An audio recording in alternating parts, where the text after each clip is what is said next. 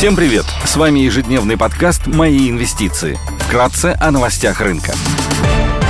Глобальные рынки. Внешний фон умеренно позитивный в отсутствие жестких последствий визита спикера Палаты представителей Нэнси Пелоси на Тайвань. Фьючерсы на американский рынок растут на 0,2%, Евростокс теряет 0,2%, японский Никей плюс полпроцента, Шанхай Композит прибавляет 0,4%, индекс технологических компаний Китая Хэнк Сэнк плюс 0,6%. Баррель бренд стоит 100 долларов, золото торгуется по 1767 долларов 70 центов за унцию, доходность по десятилетним гособлигациям США на уровне 2,71%.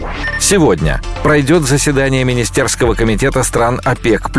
В Германии представят сальдо торгового баланса. В России, США, Германии, ЕС и Великобритании опубликуют индекс деловой активности в сфере услуг. В еврозоне выйдут данные по производственной инфляции. В Штатах выпустят отчет по недельному изменению запасов нефти по данным EIA.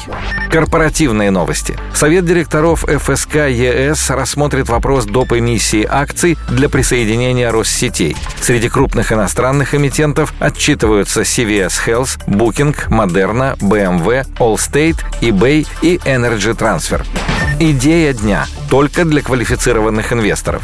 На американском рынке акций предлагаем обратить внимание на бумаги Royalty Pharma. Компания фондирует проведение исследований и клинических испытаний перспективных лекарственных препаратов в обмен на поступление роялти, когда разрабатываемые препараты перейдут в фазу коммерциализации. Компания сотрудничает с различными партнерами в сфере разработки препаратов, включая университеты, некоммерческие организации, биотехнологические и фармацевтические корпорации.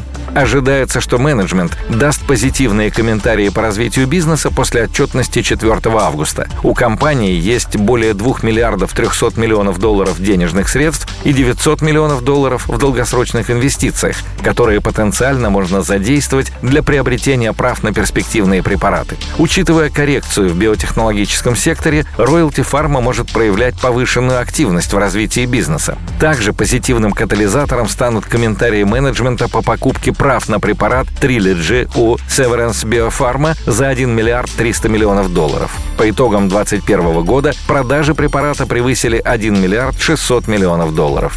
Стабильный доход в условиях замедления экономики благодаря диверсифицированной структуре доходов. Royalty Pharma владеет правами на получение роялти от продаж 45 препаратов, включая препараты Truvada, коммерциализацией которого занимается Gilead, объем продаж препарата превысил 16 миллиардов долларов, Januvia с продажами на уровне 9 миллиардов долларов и Трикафта, продажи которого составляют 4 миллиарда долларов. В условиях экономической неопределенности наличие стабильной структуры выручки должно оцениваться с премией к рынку.